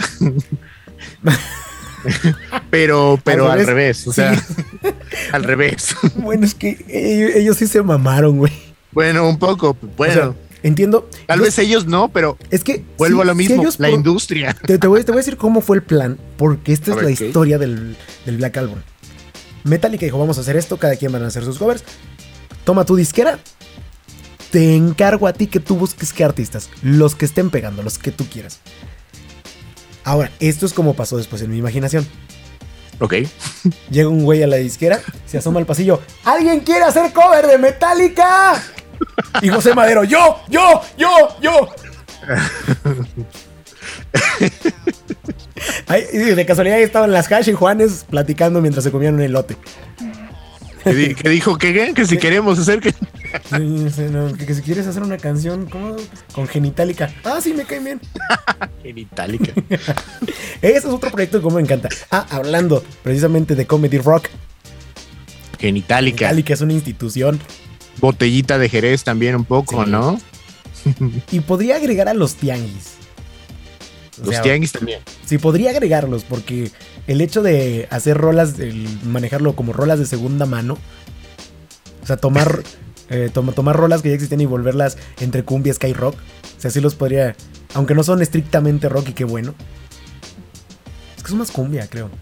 Pero sí, los tienen. poquito. Sí, no, eh, pero encantado en este punto. Y bueno, ya para cerrar, vamos a cerrar con una anécdota. Los dos vamos a dar cada quien una anécdota corta de una pendejada. Una pendejada que nos haya pasado en todo este hecho. Ahorita solo ven a Dano Saturno. Me fui. Me fui en la No te libertad. vayas. Soy un No fantasma. me dejes solo. No, ahorita regreso, ahorita regreso, Dano. Tranquilo, tranquilo. bien. Tranquilo, Dano. En este punto. Bueno. Siento que me está hablando Big Brother. Eh, Te estoy viendo, te estoy viendo. Ahorita regreso. Ya, de regreso. Ok, ok, Estaba hablando con Big Brother aquí. A ver, Dano, tienes que darle tres puntos. Tienes que integrante. una pendejada que te ha ocurrido en tu vida. Ya sea que tú la hayas hecho, que alguien la haya hecho cerca de ti. Digo, pero que hayas dicho esta pendejada Una. fue la más chingona. Sí, una, una la que sea. El- Pero, pero ¿en qué sentido? A ver, ¿En qué? En el pues es que hay muchas. es que mira, yo en este punto, nosotros estamos hablando de Uno, que- uno no se gana el título de Don Pendejo nada más de gratis. ¿eh? Entonces, tenemos Bueno, si que- quieres empiezo yo. Son historias que suceden. A ver. Eh, en, en- en este ardid de que muchas veces no sabemos dónde estamos parados. Yo lo digo por Ok. objetividad. A mí me tocó conducir en la Feria de Banderilla. Eh, conducir un evento donde venía Panteón Rococó a tocar. Mira. Me encantó ese. eh, hice la conducción, todo el pedo. El chiste es que eh, me cortan el audio. Porque en lo que ellos estaban haciendo pruebas de sonido se les fue el pedo y deshizo. Entonces, estás conduciendo sin micrófono te- ante unas, ¿qué? Serán unas 500, 600, no me acuerdo, eran un chingo de personas. Digo, ya cuando se empezó a acercar la gente, ya supongo si eran las mil, porque ya toda la gente pues, se pateó un rococó, ¿no? Y aparte, era solo con pagar la entrada de la feria, que era muy barata. Es un chingo de gente. Entonces me pongo a gritar y empezamos a echar desmadre. Y me salió una frase que nosotros hacíamos, el de. ¿Cómo se llama? El de oe, oe, oe, panteón, panteón, recorrió. Se, ya se quedó. Me bajo yo, ya con la gente, con el público, y se sube Panteón Roco, empieza a tocar todo ese pedo.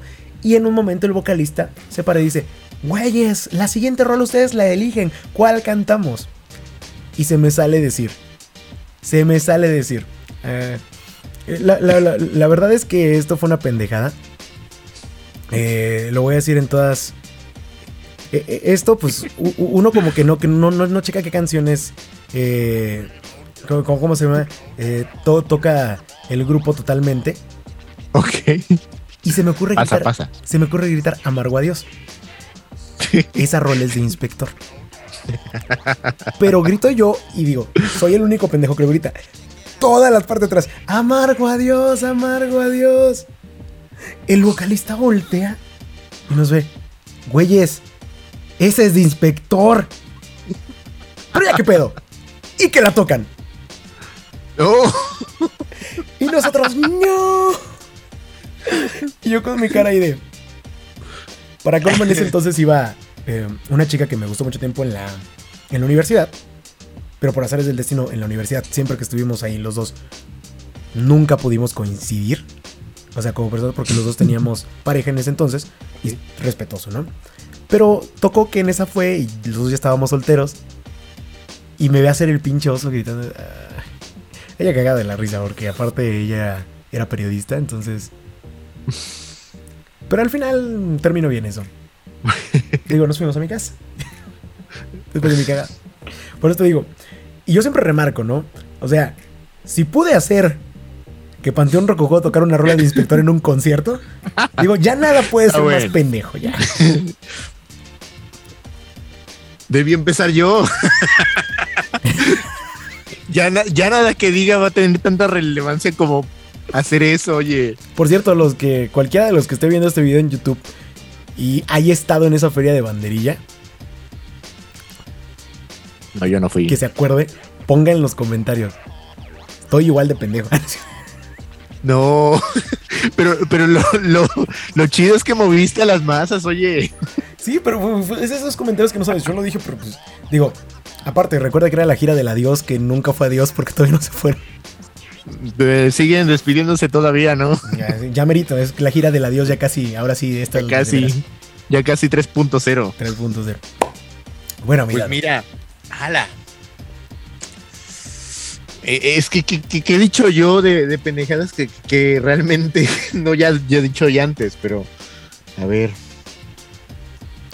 Se va a quedar grabado para la se va a quedar grabado. Es, es que ya las he dicho mu- muchas veces en el podcast, pero y, y ya creo que platicarlas ya voy a ser como, como los abuelitos que siempre platican la misma historia. No, siempre me acuerdo, mi hijo, Todo esto era monte. que repiten. Sí, todo esto era monte. Sí, abuelo, me lo has platicado 10 veces en esta semana. En esta semana. Eh, a ver. Pero algo, algo aventado, a ver.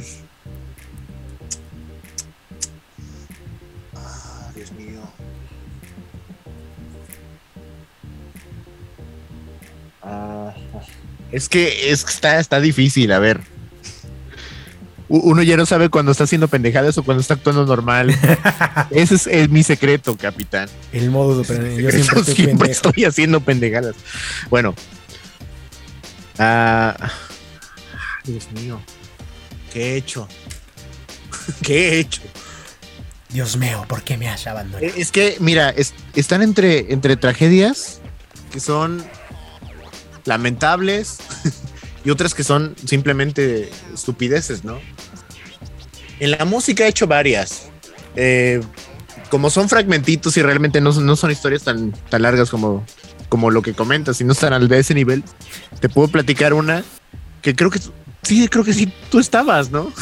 y es la primera vez que lo voy a decir.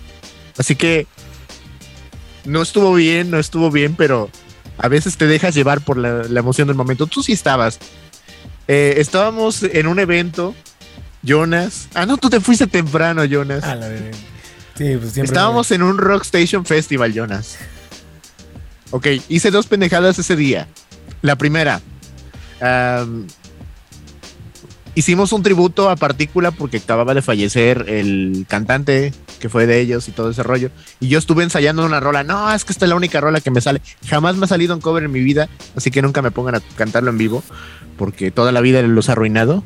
Si hago un censo, va a haber muchos videos en YouTube donde me equivoco. Bueno, ese era el momento épico. Fueron integrantes de la banda de donde tocaba este chico de partícula. Yo la canción la tenía súper ensayada, por si las dudas, mi papelito. Perdí el papelito a la mera hora y fue donde ya no pude recurrir a ninguna parte.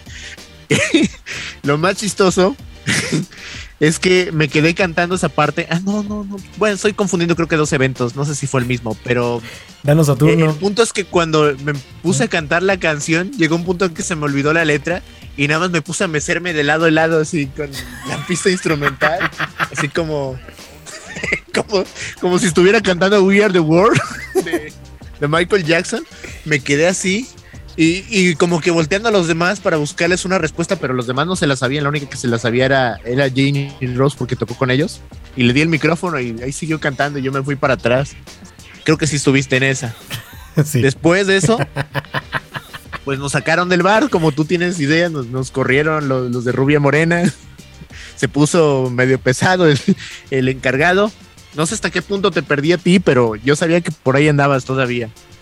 Eh, y después, no sé en qué, en, mi plan de enojo de, de hater, creo que lo llevé muy lejos. Entonces, cuando nos fuimos de ahí, dije, bueno, se les va a arruinar su fiestecita. Y, y, pues hizo una llamada anónima de que estaban vendiendo alcohol adulterado. Y pues no sé si fueron a cerrarles. Me dijeron, sí, vamos a ir a investigar, señor yo. Muchas gracias, porque mi amigo está muy mal. ¿Usted está bien? Sí. Es que nos dieron alcohol adulterado en este lugar. Y eso no se hace. No, no, no pendejada. Digo, lo decimos, pero yo te voy a decir algo. Todos hemos hecho nuestra jugada de supervillano en algún momento, digo. Todos hemos hecho nuestra jugada. No con bares, no con gente, digo. Yo, yo, no lo hagan. O sea, yo, yo qué te puedo decir eh, eh, en este punto. Eh, todo mundo, y de hecho, esta es una parte del cambio que estoy haciendo en estos días. Todo mundo idealiza mi persona, por lo que ha hecho en la radio, como un- una persona súper tranquila, alguien siempre bien vibroso. Eres como un chico Disney. Sí, no, to- to- todo el mundo me ve como el chico Disney. Qué bueno, porque es el personaje que les he querido poner. Pero si le preguntas a todo mi equipo de trabajo, principalmente a Magazine o a Banda, soy una persona bastante, bastante, bastante oscura por, por dentro. Y quiero que se empiece a ver eso un poco ya en, mi personalidad. Por eso el desecho en casa, para que, para que entiendan. Me encanta, está bien. Sí, para, para, que entiendan pero, punto. Pero es que bueno, lo, poquito que, he convivido contigo es también con los compañeros de los Dolans. Ellos me lo han dicho. Nos colamos e, en su tour a Puebla, México, pero lo volveríamos a hacer por ti. O sea, realmente porque nos la pasamos a todo dar contigo. Y, créeme que los Dolans en ese sentido no, se dieron la divertida de. Yo, yo amo los Dolans, con todo, Y yo sí, genuinamente me gusta su música. O sea, a mí genuinamente me gusta su música. o sea, sí, la tengo, digo. Eh, voy a decir algo que sí me avergüenza un poco para poderla subir a la radio, la bajé pirata. en YouTube. digo, ¿Me lo hubieras eh, pedido? Sí, sí, sí, digo, sí, sí, siendo pendejo porque fue un ah, día pero, fue, buena sorpresa, fue buena sorpresa, que nos dijeras, no, oye, escucha el radio. Eso es un buen gesto. Pero, está bonito, ¿no? En ese rollo. Se te agradece un montón. Y he apoyado otras. He apoyado otras bandas con ese rollo de subirla porque hay talento aquí. Pero el pedo, bueno, cuando ustedes, cuando menos ustedes le dieron seguimiento, la escucharon, dijeron, oye, ya la pueden pedir acá, todo ese punto. Hay bandas que se les ha subido el contenido y jamás avisan que están en radio. Entonces, la canción está ahí perdida. O sea, está en el sistema, la puedes pedir, pero como eh, la banda jamás dice que está, sienten el detalle, digo, pídanlas, pidan rolas y, digo, y tengo gente, o sea, yo siendo locutor de radio, la gente pide las rolas locales y las pide. Hubo un tiempo donde yo me mamoneaba y me pedías una rola de un artista local que ya estaba en Spotify. Mi, única, mi única regla es que tiene que ya estar en calidad de Spotify. Nada más. O sea, si ya está arriba, si Spotify ya te la aceptó, quiere decir que ya tiene una calidad mínima. Porque Spotify ya no acepta bodrios, ya los da de baja cuando. Ya, ya los quitó. Sí, ya, ya. Antes sí, antes sí. Entonces digo, si ya está ahí en Spotify, mándame el link. Y si checo que va con el género de la canción, porque de la estación, lo meto. O sea, si tú, si alguien más la pide al aire. O sea, en ese punto, como que hago ese punto de, ah, claro, en un rato te la pongo. Para darme tiempo para escucharla. Ah, no, pues sí entra. Ah, no, pues esta rola de plano no entra porque es banda, ¿no? O sea, no. Sí, tienen que hacer sus bloques, ¿no? Sí, todo ese rollo. Pero bueno, así es como terminamos que hagas como ese eh, esa parte para apoyar, porque realmente hoy en día es, es difícil eh, en todos los sentidos. Estamos muy saturados, yo creo que en internet, como lo decíamos en un principio, es que se hace, de contenido. Se hace tanto por todas partes que no se escucha nada. Exactamente. entonces, eh, muchos ya no como que le pierden la, la fe a la parte de la radio pero todavía, eh, y es cuando regresa un poco mi, fe en el, proyecto de la radio, porque vas en tu carro, X o Y, no traes internet, no tienes tu memoria y siempre en algún punto escuchas la radio en, algún lapso. Sí, no, y es un acompañante de trabajo. Exactamente, te, sigue, te sigue levantando ese momento para checar la hora, ¿no? Que era algo muy constante, que dices, voy manejando este rollo y de repente escuchas una canción, me ha pasado, o sea, yo sigo escuchando una canción y digo, ¿cómo se llama esa canción? Y a investigarle. No, y te voy a decir, ahora tenemos una ventaja, como yo me conecto con WhatsApp, doy siempre el WhatsApp, ya puedo enviarles a la, a la gente directamente el link para que sepan cuál canción era. Ya no es nada más ponerles el nombre y, ah, se me olvidó buscarlo. No, te mando el link de una vez, culero. Métete de una vez. Y eso yo un chingo. Corto. Me, me, ha ayudado a mí. Siento que también con las canciones de Dolans a, me ayuda también a mí, por ejemplo, en Instagram, todo este pedo para viralizar. Pero eso ya es como que tema para otro punto, ya nos podremos platicar. Claro que sí. Porque hay mucho. hay mucho, hay mucho. Esto fue, este fue el primer episodio del podcast Desecho en Casa. Espero que les haya gustado. Y voy a revelar una trampa universal que todos los podcasters hacemos en esta, en esta cuestión de, de videollamada. Solo traigo puesta la camisa de arriba para abajo, lo demás es pilla. Porque eh, yo también, no manches.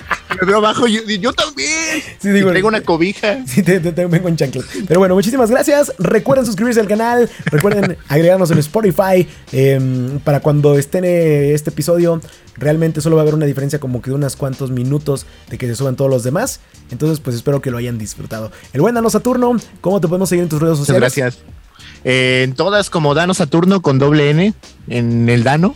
El Dano. Y, también, pues ahí, pues al igual que, en, el, en los episodios del buen Jonas, también ahí estamos en Spotify con, los podcasts de Crónicas Satúrnicas, por si se quieren chutar algo de, de las anécdotas tontas que no repetirles muchas, pero ahí estamos también con. Que les voy a decir, su podcast es una chingonería, no es un podcast como este que es un talk show. El podcast de él es un podcast producido de efectos, corte y tiene una. Si les gusta la cultura pop, también les va a encantar todo ese rollo de, ese punto. Digo, nomás busquen el tema que se acopla a ustedes de los que él sube para que se enojen un rato, para que se, lo sientan personal. Como mucha gente. que se lo tomen personal. no, hasta yo digo, güey, hizo, hizo un podcast sobre la radio y cómo me encantó, como me mamó. Porque son tantas cosas que queremos decir los locutores que estamos en el medio, pero no decimos porque pues la neta no, no es bueno hablar de donde estamos. No, pero qué sí, chido. pasa. Qué chido, Pues bueno, chicos, así nos despedimos. Un gusto, Sayo. Muchas gracias. Nos vemos. Deshecho en casa. No hay queja ni dolor. Uh.